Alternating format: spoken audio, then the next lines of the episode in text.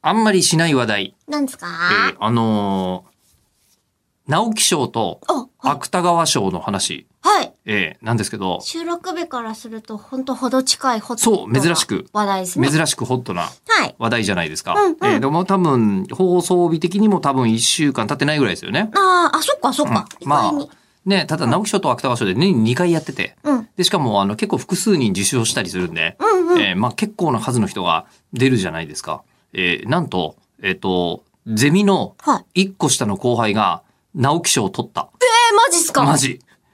はあ。びっくりしちゃった。ほうほうほう。えーあの、長井さや子さんっていう、はい。あの、こう、時代小説家の方なのですが、うんうんうんえー私、えっ、と、大学の時、小林ポール先生っていう、楽しそう。えーもうすでに冗談だと思うでしょちょっとえー小林ポールゼミの一個下の後輩なんですよ。本名。ご本名ポールは先生ポール先生に惹かれ、 惹かれちゃってるでしょ、今。ち ょっと ごめんなさい惹かれちゃってると思いますけ ど。めんなさい、長井さんまでちょっと今あ行のかないんですけど。小林ポール先生は、はいえっと、あのーもうお父さんがフランス文学者で、あえーで、えっポとールって感じ、するポールっていう、カタカナでポールっていうお名前の純日本人。ポールじゃなくて、ポ、ポールル。なの多分ね、当時ね、フランス超っぽい音が人の名前に使えなかったんではないかあなポール先生が生まれた頃は。そうなんうだ。んじゃないかなと思うんですけど、うんうんでそのポール先生のゼミに、えー私がいて、えーで、それはもうすごい討論ゼミというか、うんうんあの、みんなで、えー喋らないといかんという、まあ、高校ですね。どんどん喋 れと。えここのようーな。ここのような、うんうんえーもう人間というのは喋ってない時はものを考えていないと、えーいうですね。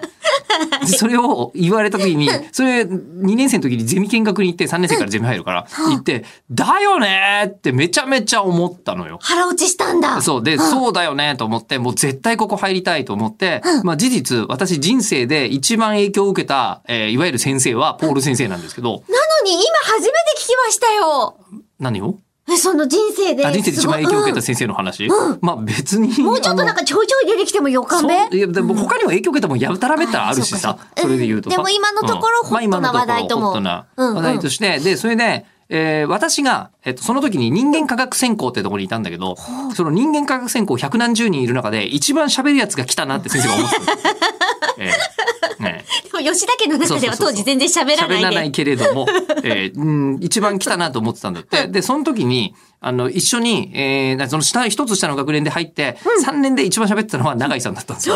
ね、ペラッペラ喋ってて。えっと、もう30年ぐらいのお付き合いがある。実はなんなら永井さんまだ10代なんじゃないかな、ぐらいの時から知り合いだったんですけど、その時、もう誰一人として小説書いてるなんて1ミリも知らなかったんだよね。え、そのえ時かえもらう書いてはいたって。書いてらしたんだう。で、もう一つ不思議なのが喋りながら書け、る文んです学部ではあるんだけど、俺たち文学専攻じゃねえんだよ。どういうことよ。